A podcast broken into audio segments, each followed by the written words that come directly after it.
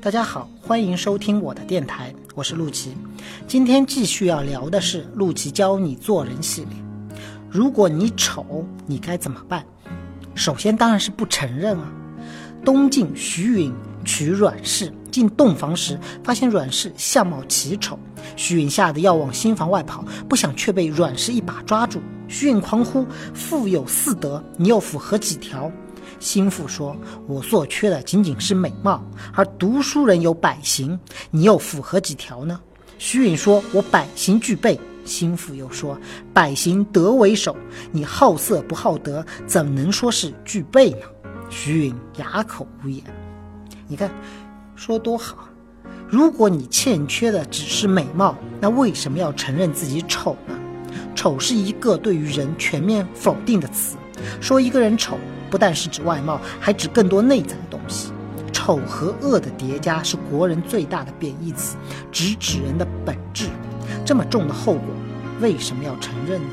如果有人说你丑，你就真的觉得自己丑，那你就是活该。如果你只是外貌不够好看，那不叫丑，只是缺了美貌而已。缺啥补啥，缺美貌补上就好。有两个姑娘。一个极丑，一个从小就很美。极丑的那个努力对人好，拼命读书，想用自己的人格魅力或者学习成绩征服人。他确实让人服了，但大家还是不怎么喜欢他，因为他丑。美少女呢，根本不需要好好读书，照样大家喜欢，老师喜欢。她可以经常发脾气，但各种人都在前仆后继的哄好她。直到上了大学，丑姑娘看着身边人一个个恋爱，自己人品再好也没有人问津。他非常的生气，跑去问人：“为什么我那么努力，依旧没有人爱？”他问的那个人大概是智者，啊，就是我。智者说呢：“如果你丑，你还懒惰；如果你丑，你还无能；如果你丑，你还脾气差，那就不是你丑的问题，而是活该。”很少有人知道，丑这件事情是可以用勇气和勤奋来修复的。丑姑娘听了智者，就是我的话。回到学校拼命打工，赚钱的第一桶金就去做了牙齿矫正。当你丑到不知道该从哪里整起的时候，就先去矫正牙齿吧。做完了，脸小一圈，脸型也会正，嘴唇也会好看很多。然后是用各种护肤品，学习化妆，每天看服装搭配。几年后我再看到他，早已认不出来了，他已经是国内首屈一指的嫩模。我管他是整容是化妆是吃药是按摩呢，反正他好看了，事实就是好看了。我教大家一个真理：男人啊，只管要你漂亮，从来不管你的漂亮是从哪里来的。你明知道自己丑，还放任不管，你还到处叫嚣这个社会不公平。这个社会连让一个丑女变好看的大杀器都放出无数，你视而不见，非要所有人都能接受你与众不同的审美。是这个社会有问题呢，还是你想多了？如果你丑但脾气好，有人会和你做朋友；如果你丑但有能力，有人会重用你。而你丑而懒惰，又凭什么让别人会爱上你？叹息之前，先想想自己可以做什么。别人看似你做不到什么，就要做到给别人看。有人说你丑。那你好看给人看啊！都说外貌改变命运，美女的命运是不会改变的，因为美女的命运一直都那么好啊。只有原本丑的人变好看了，外貌才会改变命运，你懂吗？你怕痛，怕花钱，怕麻烦，怕辛苦，怕危险，你怕一切，就不怕丑，合理吗？感谢您的收听，我是陆琪，欢迎关注我的微博和官方微信，您的情感问题交给我来解决。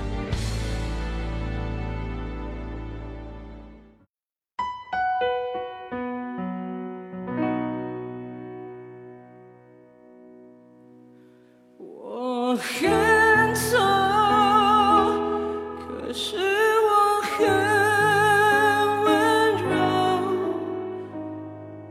外表冷漠，内心狂热，可是从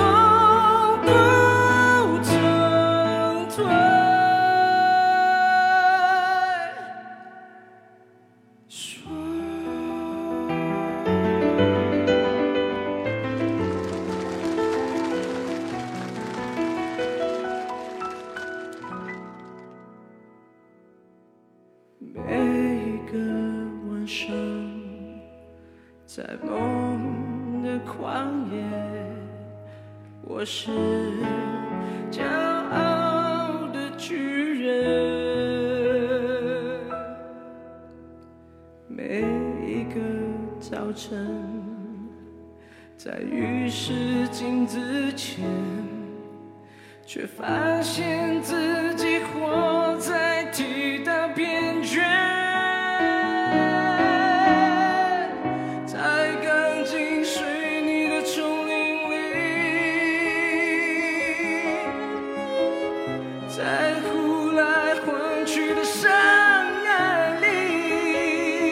计算着梦想和现实之间的差距